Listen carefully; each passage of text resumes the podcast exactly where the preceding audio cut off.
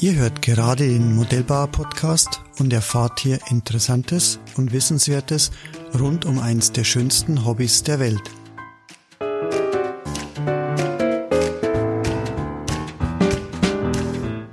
Mein Name ist Rainer Hacker, ich bin Chef und Gründer der Hacker Motor GmbH, aber vor allem bin ich seit über 40 Jahren Modellbauer und Modellflieger. Im heutigen Tech Talk sprechen wir über eine Frage, die immer wieder von unseren Kunden gestellt wird. Es betrifft die Stromversorgung im Modell BC, ja oder nein. Heute bei mir zu Gast ist Uwe Nesen. Uwe ist bei uns in der Firma. Seit Uwe, wie lange bist du schon hier? Jetzt ähm, ja, es werden dieses Jahr 15 Jahre. 15 Jahre, Respekt.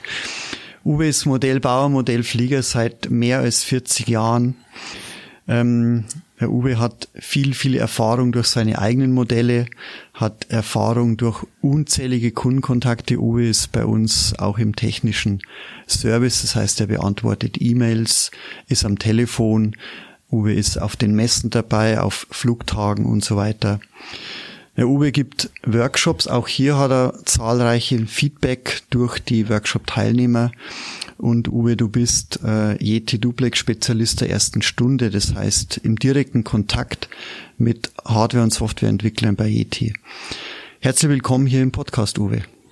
Ja, hallo, ich freue mich, dass wir das äh, auch in Angriff nehmen können und äh, vielleicht können wir dazu beitragen, das eine oder andere Mal Klarheit zu schaffen und dass auch die Leute draußen auf dem Flugplatz ähm, ein bisschen Hintergrundwissen haben.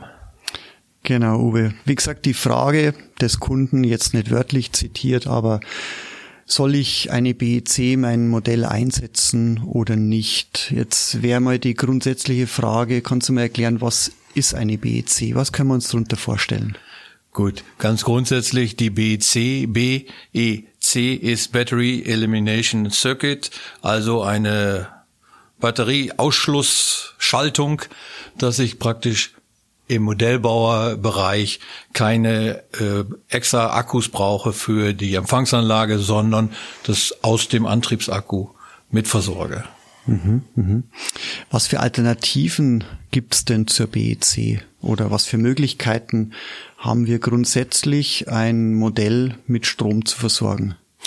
Ja, grundsätzlich beginnt es natürlich, wie es früher immer war, einfach ein Empfängerakku am Empfänger angesteckt und paar Servos versorgen. Das ist die einfachste Lösung.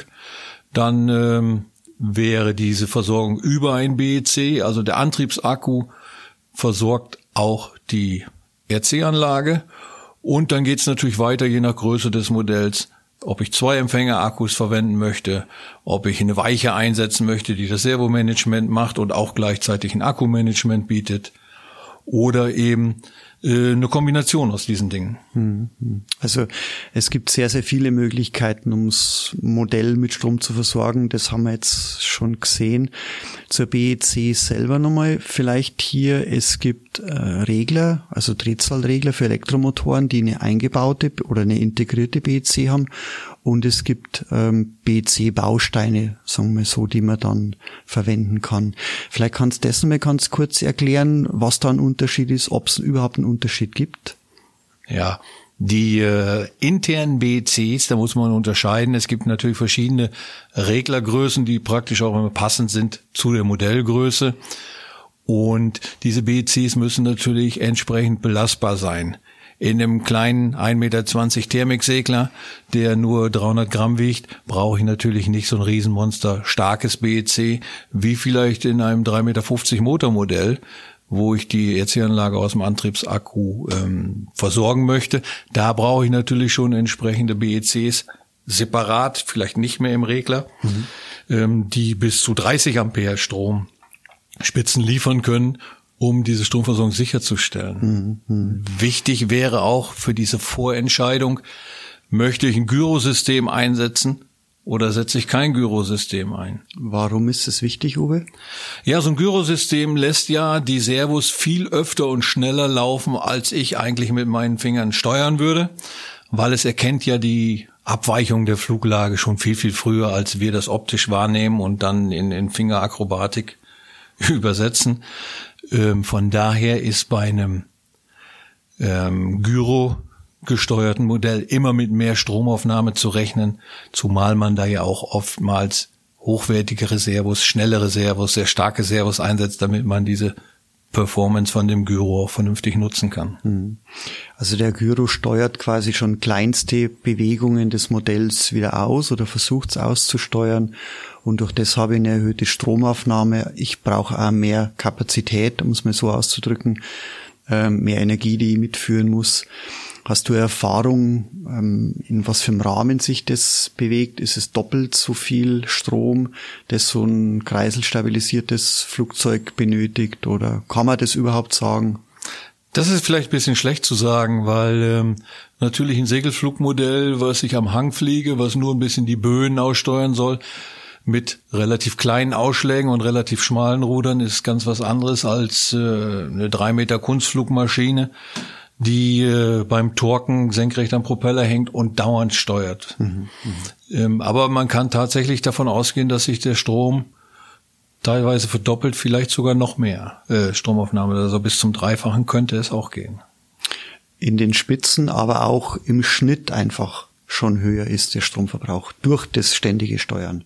Ganz genau. Man muss sich ja vorstellen, wenn man normalerweise ein Modell geradeaus fliegen lässt, ohne ein Gyro, dann wenn ich nicht steuere, laufen die Rudermaschinen nicht, die haben nur ihre Standstromaufnahme.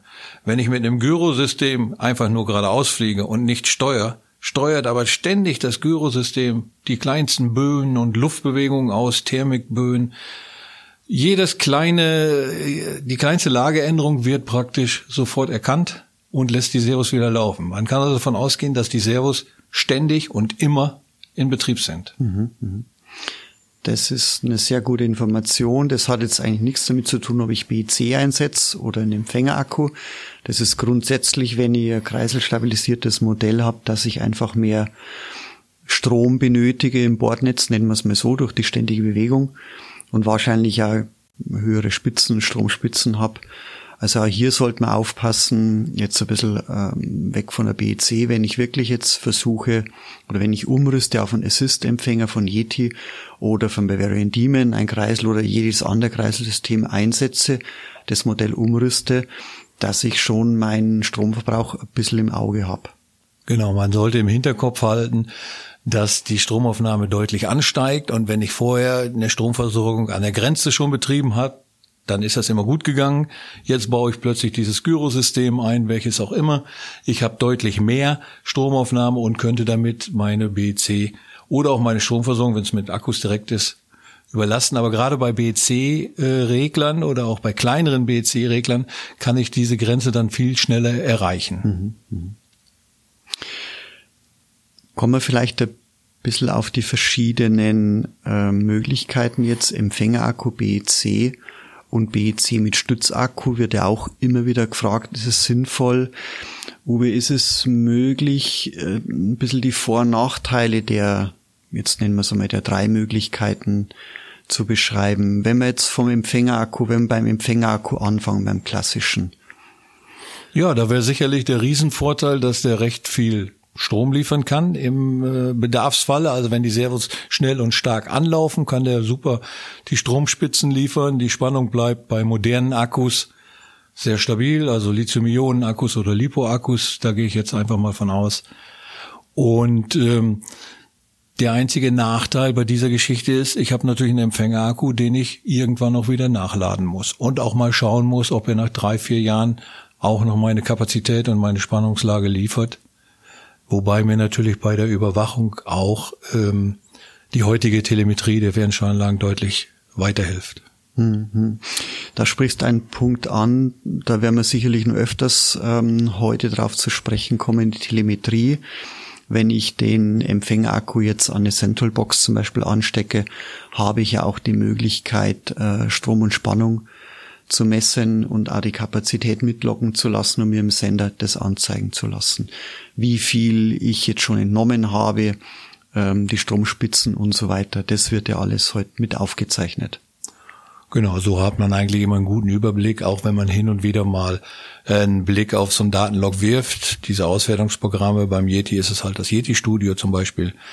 Ähm, habe ich einen guten Überblick, hat der Akku noch die gute Spannungslage, ist er vielleicht schlechter, als wenn ich zwei Akkus einsetze, sind die noch gleich gut. Da komme ich also recht schnell dahinter. Mhm. Das zweite wäre eben die zweite Möglichkeit zum Empfängerakku wäre das, was sehr oft genutzt ist, halt das interne BEC in einem Elektroflugregler. Mhm. Da haben wir natürlich den riesen Vorteil, ich habe bloß ein Gerät. Und bei normalen Modellen, ich sage jetzt mal normal, ähm, mit den Reglern, die gibt es ja von von 7 Ampere Belastungsfähigkeit bis bis 160 oder noch höher, würde ich sagen, ist auch das interne BEC eine gute Wahl. Da gibt es aber natürlich Unterschiede. Es gibt das normale BEC als Längsregler BEC. Das hat ähm, praktisch ja wie ein regelbarer Vorwiderstand. Es verbrät die restliche Energie und je nach Strombelastung erzeuge ich halt ein bisschen Wärme. Diese BECs sind oftmals nicht so stark belastbar, was bei einem Thermiksegler mit zwei, drei Servos kein Thema ist oder mit einem Parkflyer. Ähm, die andere Möglichkeit ist ein SBC, also ein Switching BEC, wo ich auch aus den höheren Spannungen bis 6S, teilweise bis 10S, 12S LiPo ähm, auch die Empfänger Stromversorgung sicherstellen kann. Diese sind in der Regel ein bisschen belastbarer. Und wenn ich jetzt größere Modelle habe oder auch ähm, ja, Motormodelle, dann würde ich sagen, nimmt man immer so ein Switching BEC. Das ist auf jeden Fall belastbarer. Wichtig, wie hier auch wieder, ruhig etwas überdimensionieren. Hm, hm. Die zwei Arten der BEC, die du gerade beschrieben hast, das glaube ich ist mittlerweile fast kein Thema mehr, ähm, weil die BECs, wenn sie denn verbaut werden von den Herstellern, zumindest wenn ich bei uns ins Portfolio schaue, dann funktionieren die grundsätzlich. Die lineare oder die längs geregelte BEC, da glaube ich, ist so die Grenze irgendwie 4S ähm, weiter rauf von der Spannungsversorgung macht's wenig Sinn.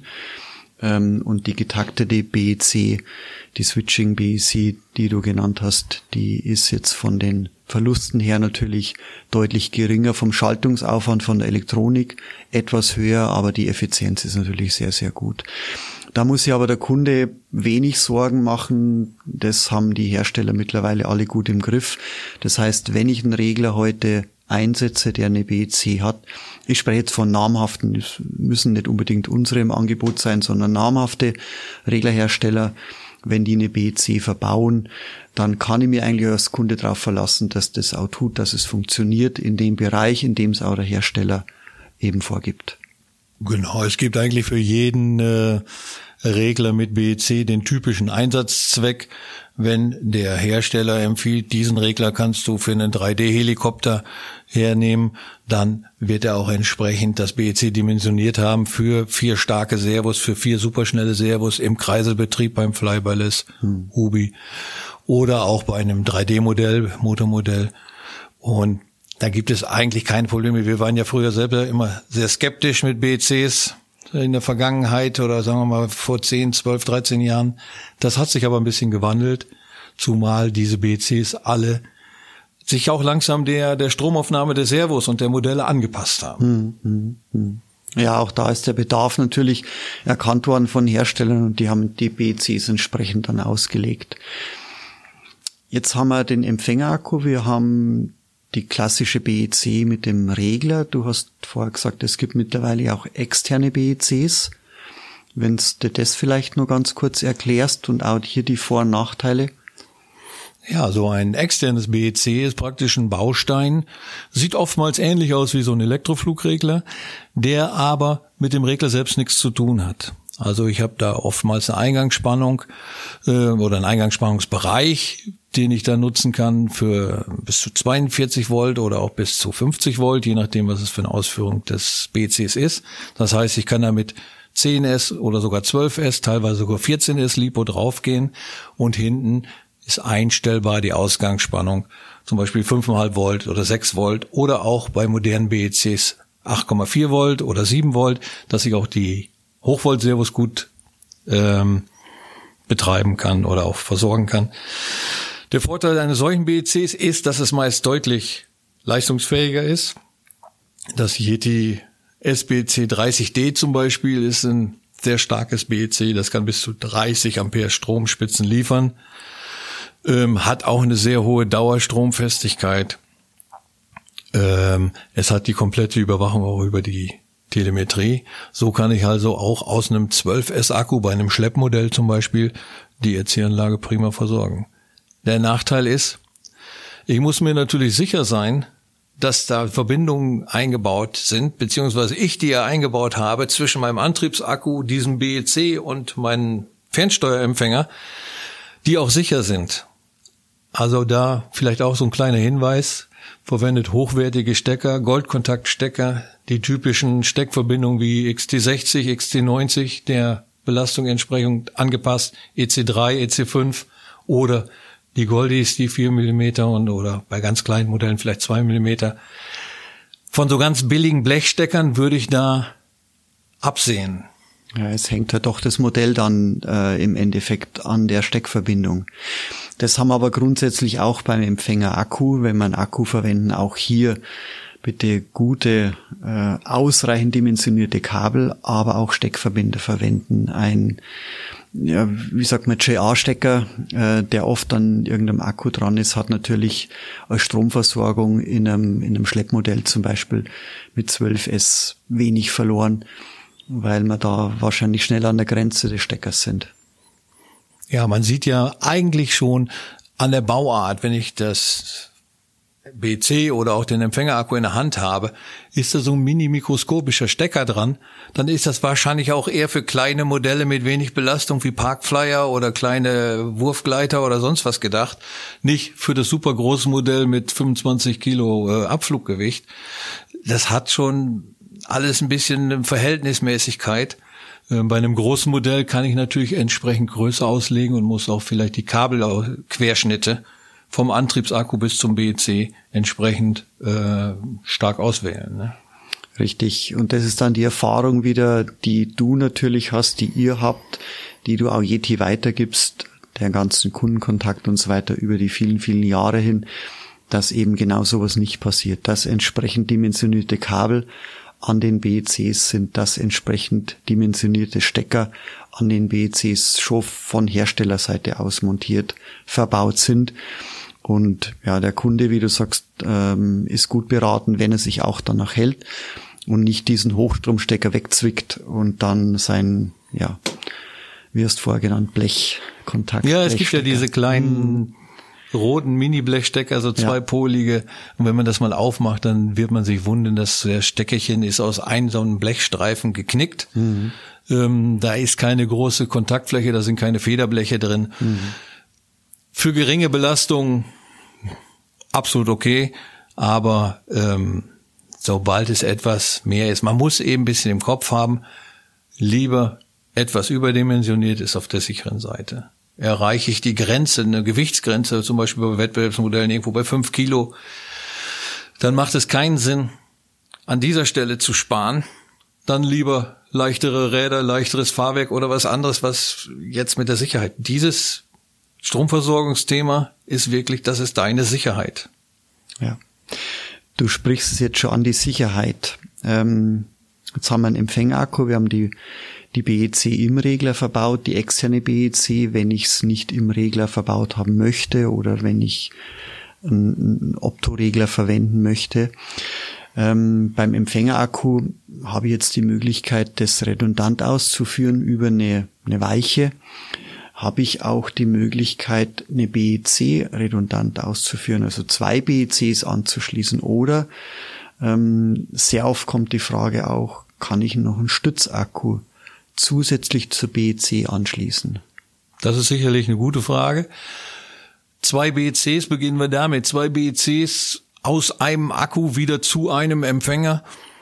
Hm, ja. Bin ich jetzt so ein bisschen hin und her gerissen. Ich sehe ich nicht den Riesenvorteil. Dann lieber eine entsprechend belastbare BC.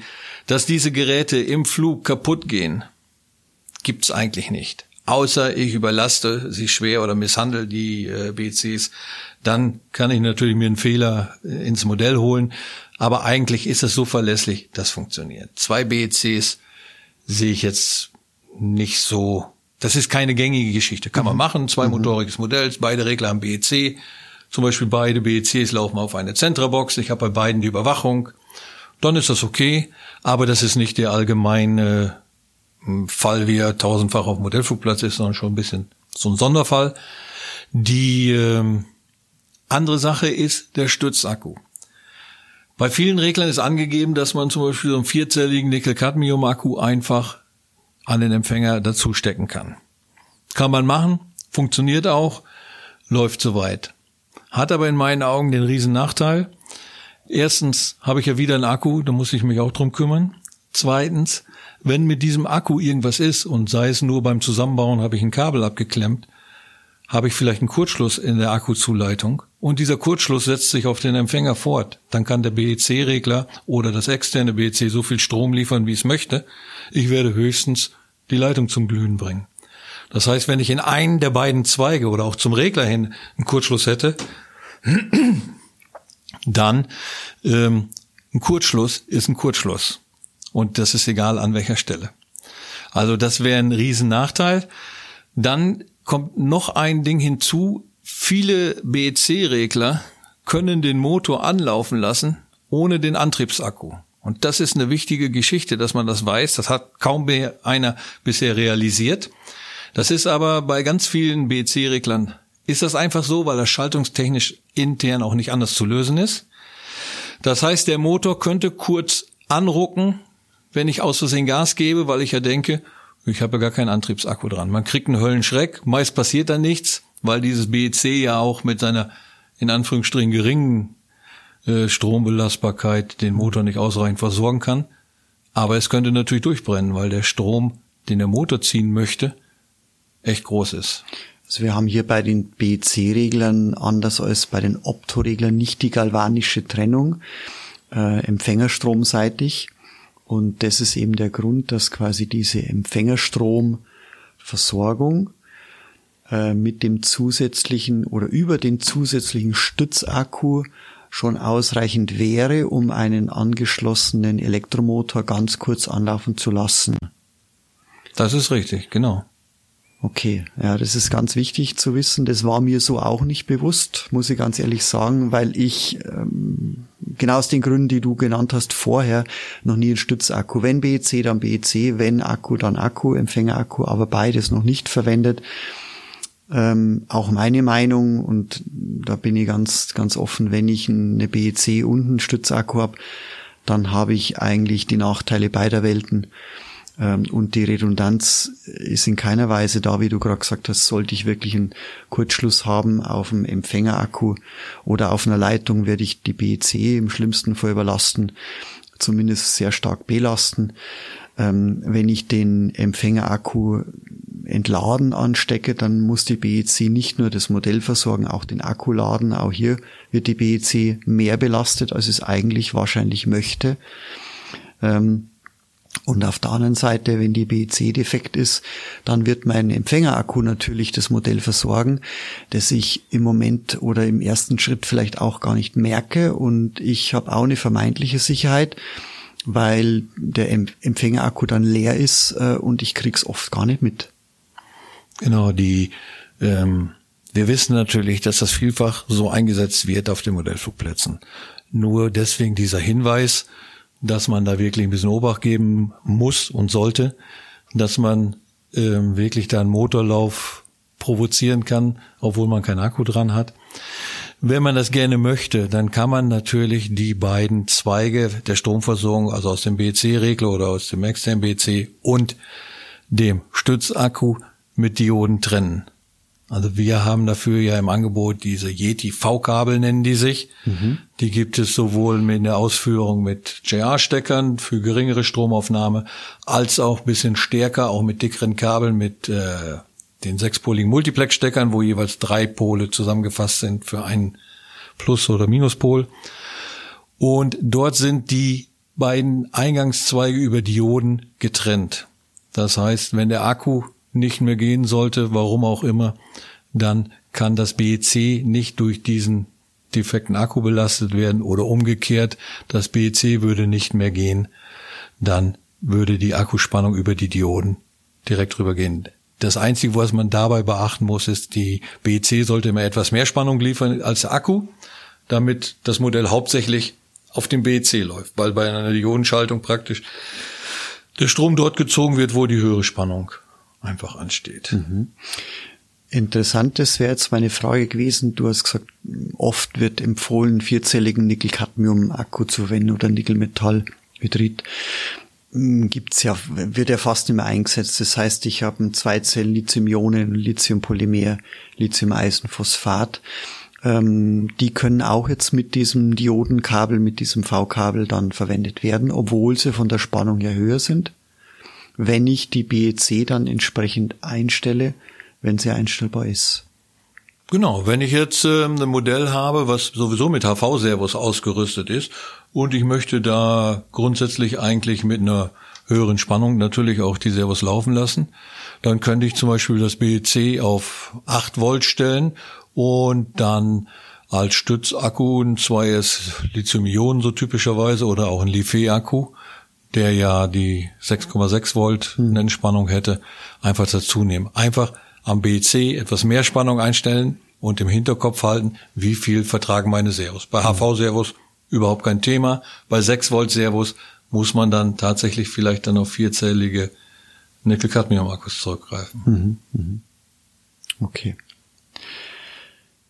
Oh, jetzt hast du uns ein bisschen erklärt die Vor- und Nachteile der einzelnen Möglichkeiten, die wir haben. Kannst du vielleicht sinnvolle Anwendungen fürs eine oder fürs andere nochmal beispielshaft uns mitgeben. Ähm, Hubschrauber, Segler, Großsegler, Motormodell, Schleppmodell. Vielleicht hast du da, kannst du ein bisschen das abgrenzen? Ist es möglich? Ich denke schon, da können wir schon äh, so eine ungefähre Richtung mal wenigstens zum Überlegen an die Hand geben. Mhm. Beim Hubschrauber stellt sich die Frage eigentlich kaum, da kann ich ja immer die BEC nutzen aus dem Regler oder eine separate starke BEC, je nachdem wie groß der Heli ist, und die Anlage versorgen. Der Hubschrauber fliegt in der Regel so lange, bis der Akku fast zur Neige gegangen ist und dann lande ich. Die Zeit zwischen, äh, ich sag mal, Motor abschalten hm. und äh, nicht mehr fliegen ist da praktisch null. Hm. Hm. Bei einem Motormodell ist es ja ähnlich. Also ich kann den Akku ganz normal zur Neige fliegen und werde dann bei einem, sagen wir mal, wir haben diese typische Piper, wenn wir die auch auf 150 Meter haben und ich merke, der Akku geht zur Neige, werde ich mit dem Gerät sicherlich nicht mehr zwei Stunden in der Thermik segeln. Ja, bauerbedingt. Ganz genau, weil das einfach klar ist, der Akku ist leer oder ist beinahe leer, je nachdem, wo, was ich als Kriterium hernehme, die Telemetrie zum Beispiel, gehe ich ja doch dann zügig landen mit einem Motormodell. Bei einem kleinen Segler würde ich auch sagen, kein Problem. Ähm, der läuft, fliegt ja noch ewig, auch mit relativ wenig Spannung. Die, die Belastung durch die Servo ist relativ gering. Also kleine Segler würdest du sagen, so ein typischer Thermiksegler mit einem 3S-Antriebsakku zum Beispiel. Genau. 40er Regler, 70er Regler, sowas, da würdest du ohne Bedenken eine BEC einsetzen. Ganz genau. Und auf was du anspielst jetzt ist, ähm, dass ich beim letzten Steigflug ähm, jetzt kurz bevor der Regler die Motorleistung begrenzt, äh, ich den Motor ausschalte. Ich merke erstmal noch gar nicht, dass der Akku relativ leer ist, finde dann eine Thermik und kreis dann ein. Ähm, aber wir haben dann immer noch genug Kapazität meisten Fällen, weil diese Segelflugzeuge oder diese Flugzeuge sehr wenig Servos haben, sehr kleine Ruderausschläge, ein Thermiksegler und dann eigentlich die Restkapazität noch reicht, dass ich trotzdem noch etliche Zeit segeln kann, bevor auch der Antriebsakku leer ist und damit natürlich die BEC und die Empfängerstromversorgung nicht mehr gewährleistet ist. Ja, genau. Also dabei so klein und ich, ich sag, will jetzt nicht klein sagen, auch das soll nicht abwertend klingen, sondern mit, mit kleinen Modellen kann man sehr viel Spaß haben oder auch mit in Anführungsstrichen normalen Modellen. Ähm, dazu zähle ich sicherlich auch so Segler mit drei Meter, drei Meter, fünfzig, vielleicht sogar bis vier Meter. Bei ganz großen Maschinen mit sehr vielen Servos im Flügeln. Ein typisches Beispiel, so eine moderne 1 zu 2 Maschine mit 25 Kilo Fluggewicht, 16 bis 18 Servos, die ständig laufen da braucht man schon sehr viel Energie. Also bei, laut meiner Erfahrung in so einer Maschine kann es durchaus vorkommen, dass ich in einer Stunde zwei Amperestunden aus den, aus der Stromversorgung nur für die Fernsteuerung nutze, mhm. nur für die Servos, die da ständig alle laufen. Mhm. Und das ist dann doch schon nicht ganz ohne. Und da habe ich persönlich dann das bessere Gefühl, wenn ich dort einen E-Antrieb drin habe in so einem Modell und der ist komplett abgetrennt von meiner RC-Versorgung, sondern da habe ich zwei Lithium-Ionen-Akkus drin mit je 4250 mAh.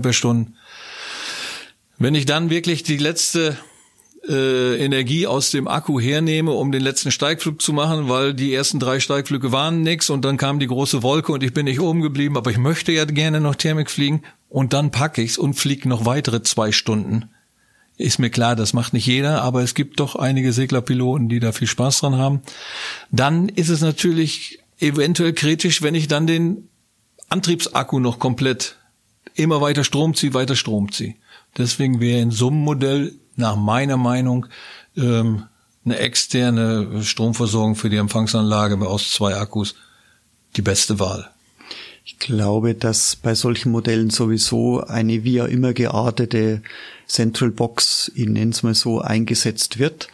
Das heißt, ähm, die Servos geteilt werden, ähm, ein Satellit ich anschließe, einen zweiten Satellit vielleicht noch. Das heißt, hier hätte ich auch ganz gerne redundante Stromversorgung. Und bei solchen Modellen, zumindest wenn ich so zurück überlege, habe ich keinen mehr gesehen, der wirklich dort BC verwendet, wie du sagst. Die meisten haben einen Empfängerakku und äh, ja, mittlerweile fast 100 Prozent einen zweiten auch schon. Das heißt, also eine Doppelstromversorgung.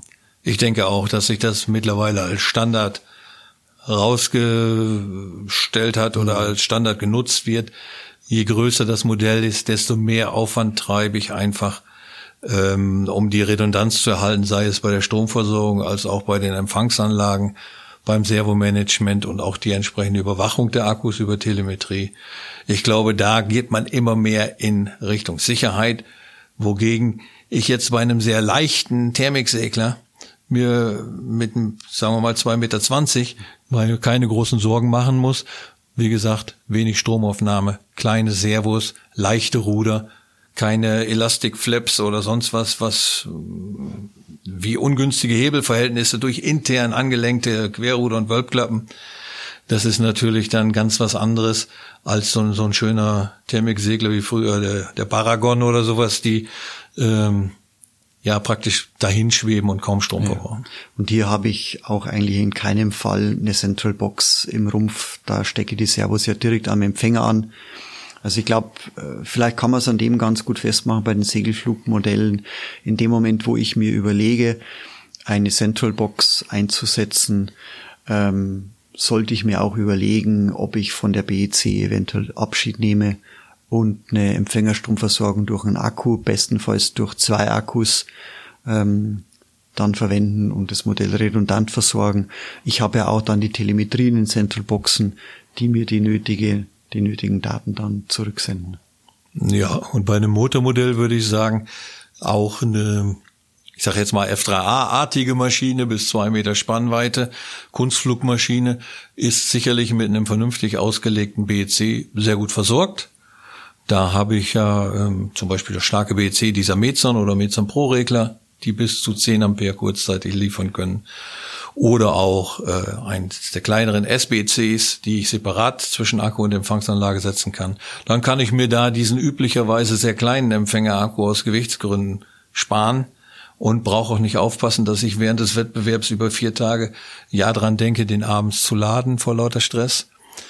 Wogegen jetzt eine große Maschine ähm, üblicherweise, wie du sagst, ja mit so einer Weiche in der Central Box oder sonstige Weiche fürs Servomanagement ausgerüstet wird, die dann ja üblicherweise auch diese Akkuweichenfunktion inklusive Überwachung bietet. Hm. Das macht sicherlich Sinn. Je mehr schnelle, starke Servos ich einsetze, muss ich einfach genau wie bei den Steckern auch das so ein bisschen mit Augenmaß sehen.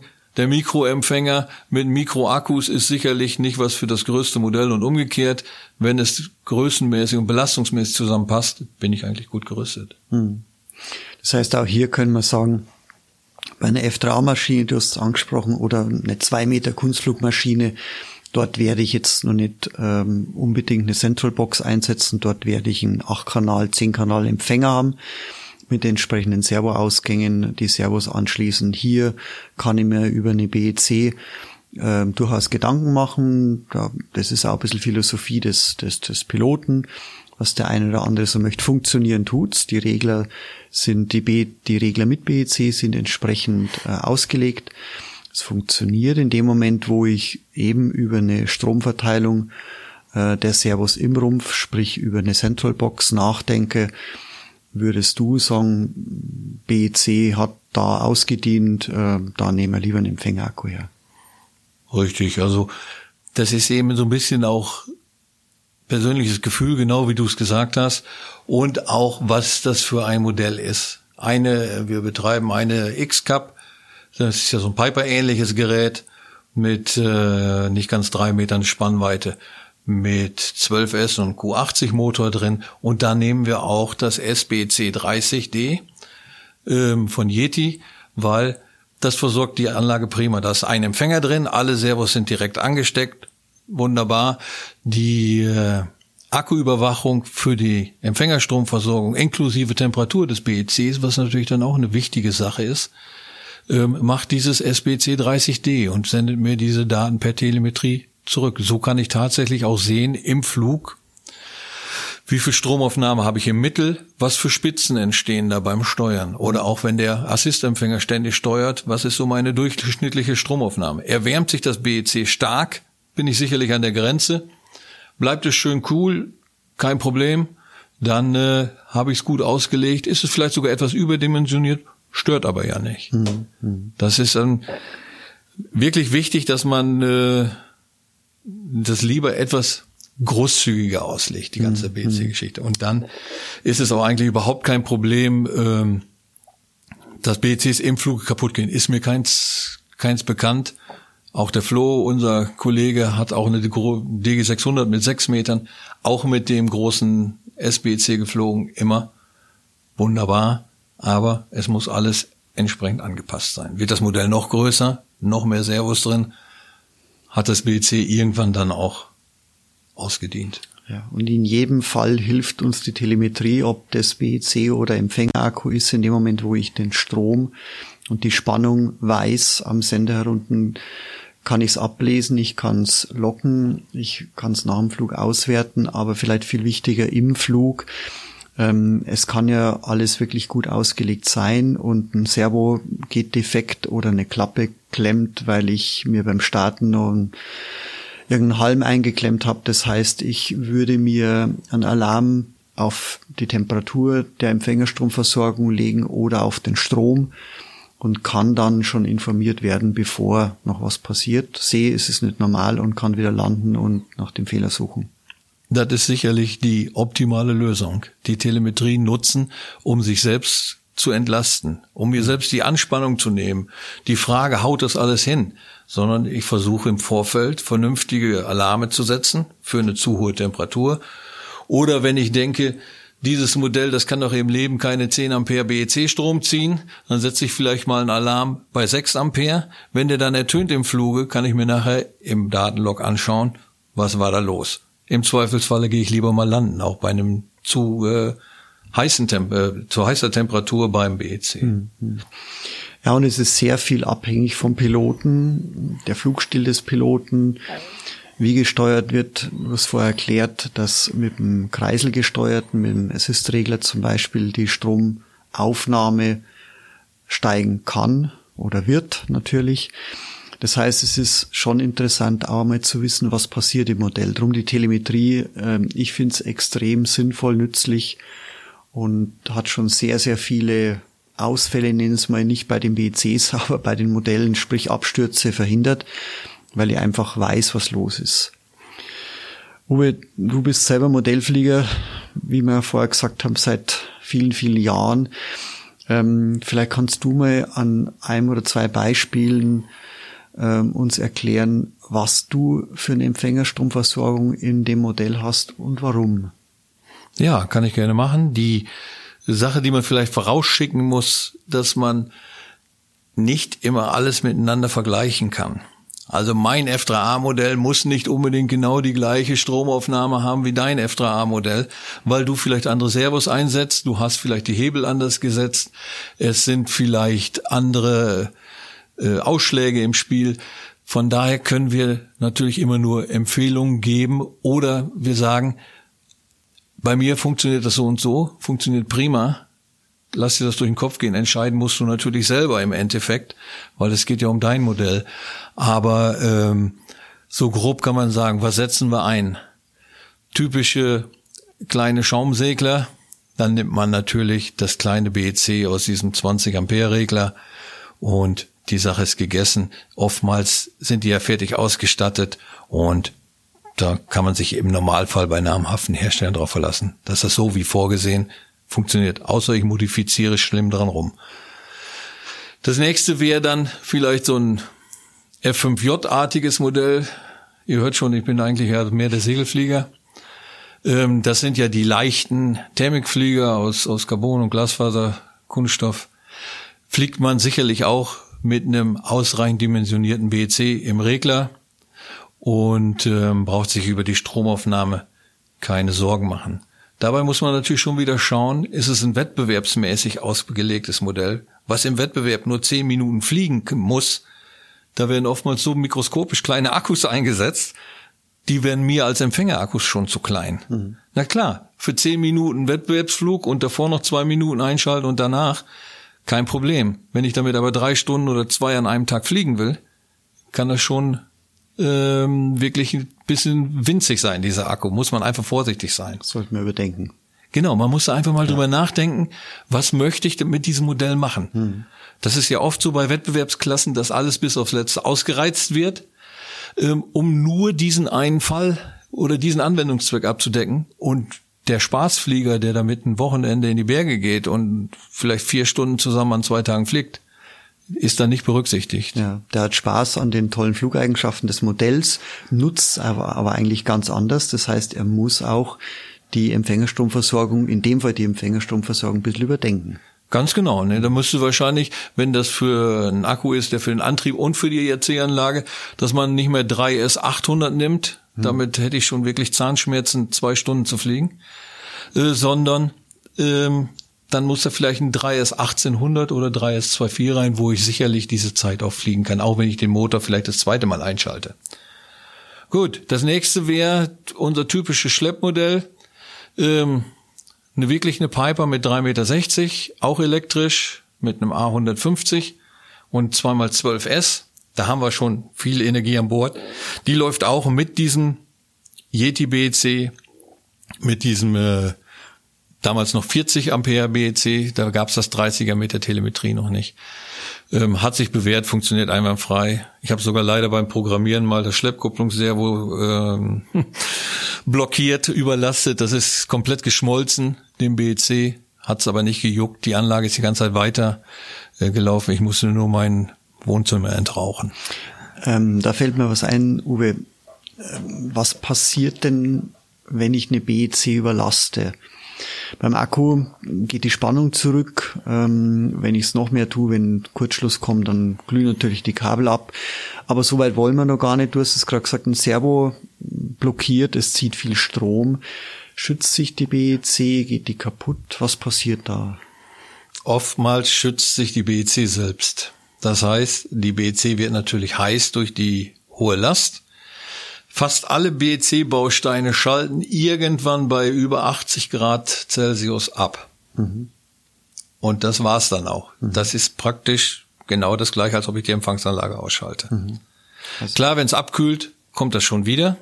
Aber bevor jetzt alles verbrennt, der Effekt fürs Modell wäre der gleiche, nur ohne Feuer.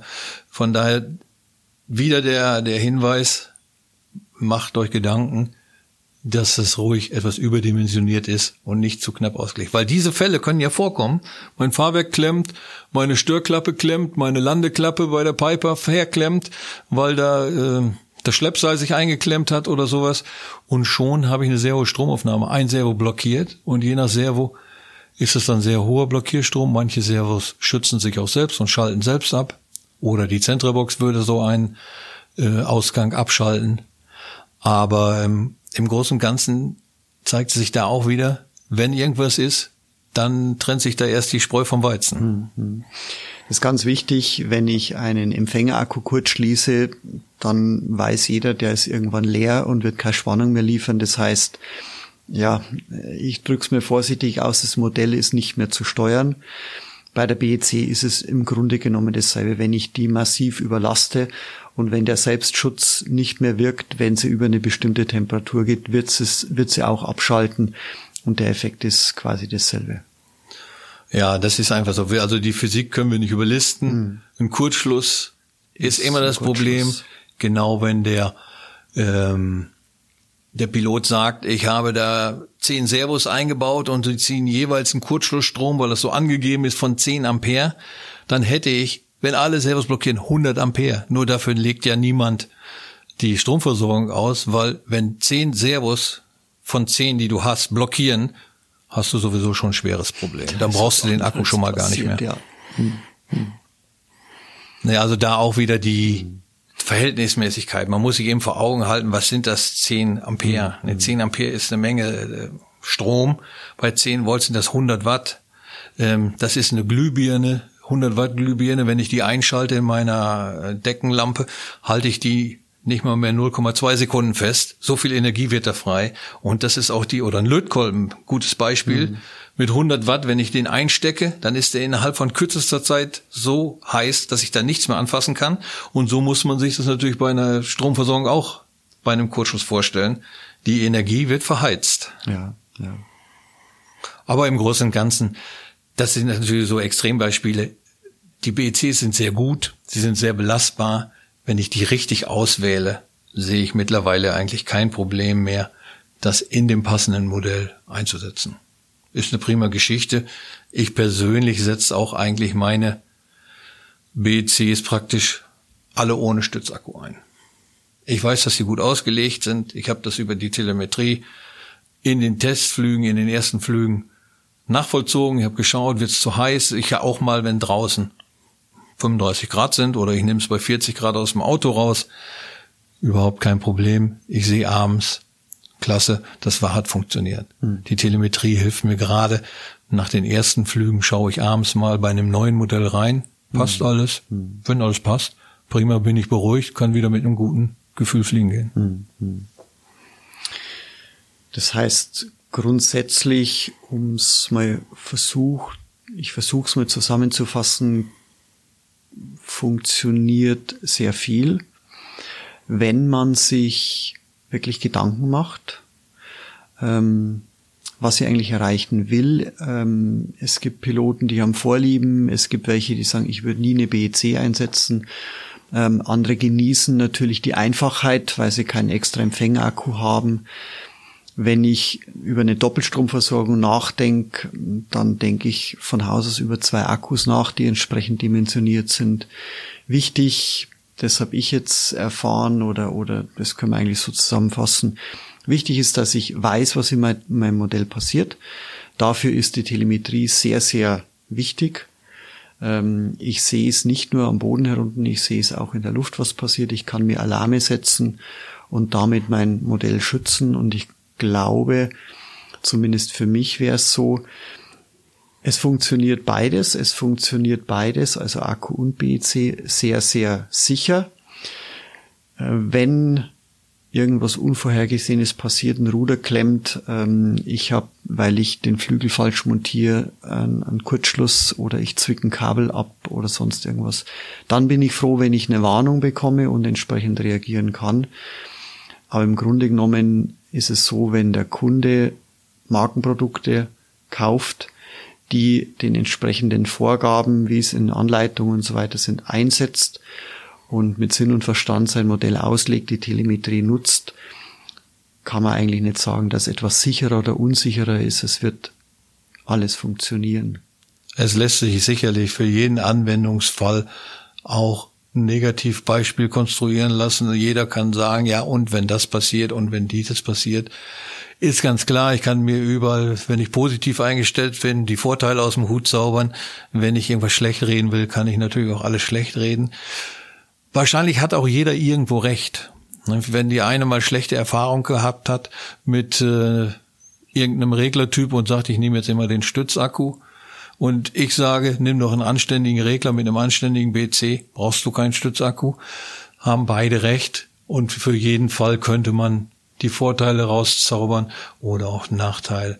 Aber in vielen Modellen überwiegen einfach die Vorteile. Und wenn man das so ein bisschen mit gesundem Menschenverstand übersieht, ich glaube, dann ist das überhaupt kein so großes Problem. Im Zweifelsfalle geben wir natürlich auch gerne Empfehlungen, wobei man dann sagen muss, ich kann nicht in das Modell hineinschauen. Wenn jemand fragt, mit diesem BEC funktioniert das hundertprozentig, kann ich sagen, ja prima, ich habe so ein ähnliches Modell oder vielleicht sogar genau das gleiche oder der Kollege hat genau das gleiche, der fliegt damit, funktioniert seit Jahren wunderbar. Wenn natürlich irgendwie ein grober Fehler eingebaut ist in dem anderen Modell, dann kann das beste BC da nicht gegen arbeiten. Oder ein defektes Servo. Mhm. Solche Sachen können natürlich passieren und äh, sind aber ja eigentlich unabhängig von der Stromversorgung. Ja, ja. ich glaube, das ist klar, dass du natürlich fernmündlich oder per E-Mail nicht eine Absolution erteilen kannst. Das wird hundertprozentig funktionieren weil du das Modell oder den ja nicht vor dir hast. Wir wissen aber nur, dass es äh, grundsätzlich sicher ist und funktioniert, beide Varianten und das ist das, was du auch immer den Kunden dann mitgibst. Richtig, also die, die Sachen, die wir empfehlen oder die wir versuchen, den Leuten ans Herz zu legen, indem wir sagen, wir sind sicher, dass das funktioniert, weil wir vielleicht einen Vergleich zu haben. Wir können zum Glück ja auch aus einem riesigen Erfahrungsschatz stöpfen. Erstens daraus, dass wir mit sehr vielen Kunden Kontakt haben, die später auch bestätigen, du, das war super, fliege ich jetzt schon seit drei Jahren, haben wir auch auf den Messen öfters, dass Kunden äh, kommen, sich vielleicht neu beraten lassen wollen und dann nebenbei noch erzählen, dass sie irgendwas gekauft haben und einsetzen, was wirklich problemlos seit Jahren funktioniert. Das macht uns ja auch Spaß. Lob ist immer besser als äh, der umgekehrte Fall. und ähm, hier in der Firma sind ja auch alles Modellpfleger. Das heißt, der eine baut gerne Impeller-Jets, der andere fliegt viel mit Seglern rum, der nächste baut Scale-Modelle. Ähm, anderer wiederum äh, hat sich unheimlich viel mit kleinen Warbirds, so Schaumwarbirds beschäftigt und die modifiziert. Von daher kann man immer irgendwo eine Lösung aus dem Hut zaubern, die sicherlich praxistauglich ist. Mhm. Ja, Uwe, ich glaube, dass wir ähm, ja nicht diese, diese eine Lösung bieten können und wollen. Also das heißt, um wieder auf die Frage zu kommen, B, C, ja oder nein. Es gibt kein Ja, es gibt kein Nein. Ähm, die, die Erfahrung, die du ansprichst, die du hast, die deine Kollegen haben, die kann ja jederzeit genutzt werden.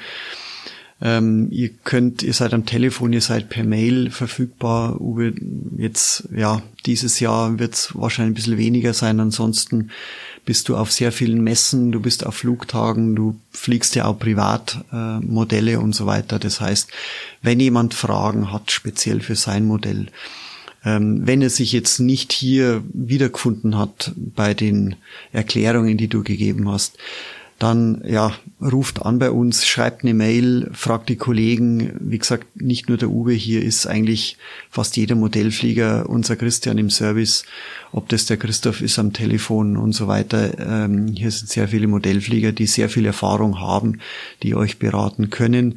Bei uns im Shop findet äh, die ganzen Stromversorgungen, die Akkus, auch dort sind nützliche Daten wie Strombelastungen und so weiter. Der Marco, den ihr auch schon gehört habt bei uns im, im Podcast, ähm, erweitert ständig die Wiki, diese Hacker-Wiki. Den Link findet ihr auf der Homepage. Auch dort sind ganz, ganz nützliche Tipps und Tricks drin, auch technische Daten, gerade zur Stromversorgung, zu den Central Boxen, zu den Doppelstromversorgungen und natürlich wie immer in den Show Notes auch die Links zur Homepage, zum Shop.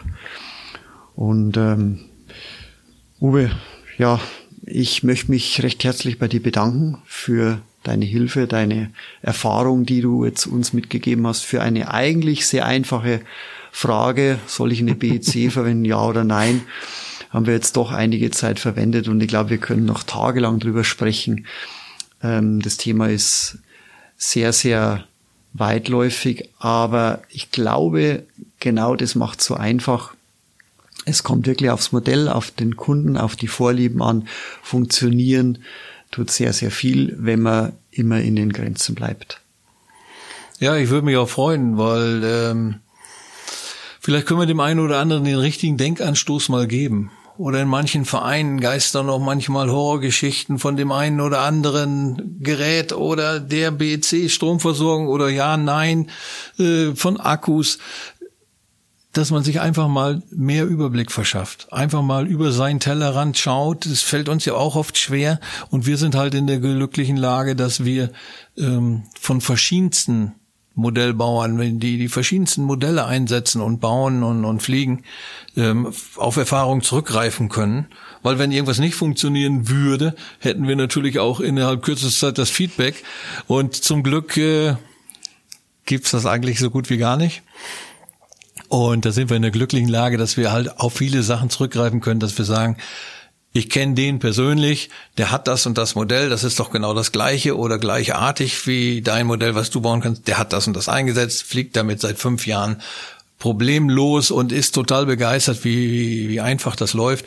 Und das sind einfach Sachen, die man vielleicht jetzt auch aus so einem Podcast oder so einem Gespräch hm. so mitnehmen kann. Einfach aus der Plauderei. Hm. Ja, richtig. Und vor allem, und immer wieder, immer wieder die große Erfahrung und die Möglichkeit, die Erfahrung, die ihr habt, die abgerufen werden kann durch ein Telefonat, durch ein Mail und so weiter, das ihr einfach hier habt, wenn ihr die Leute hier kontaktiert. Uwe, wie gesagt, vielen Dank für deine Hilfe, für deine Auskunft hier. Ähm, ich hoffe, dass die Leute draußen dich dieses Jahr auf irgendeinem Flugtag, äh, vielleicht Friedrichshafen sehen, auf den Messen. Wir wissen es nicht so genau. Wir wollen auch nicht jetzt groß eingehen auf äh, diesen Coronavirus, der uns im Moment alle beschäftigt. Ich glaube, ähm, wir hören genug davon. Wichtig ist uns, dass wir Spaß an unserem Hobby haben, dass wir uns weiterhelfen konnten. Vielen Dank für deine Hilfe und äh, bis zum nächsten Tech Talk mit dir. Ja, prima, würde mich freuen. Ich bin auf jeden Fall dabei. Ähm, mir macht sowas natürlich echt Spaß, weil es auch mal ein bisschen Abwechslung ist zum normalen Telefongespräch. Ähm, wenn ihr Lust habt, hört mal wieder rein, hört euch die anderen Geschichten an, die die Jungs zu erzählen haben. Und äh, ich glaube, das macht echt viel Spaß. Ich sag dann auch Tschüss. Tschüss, Uwe. Danke dir.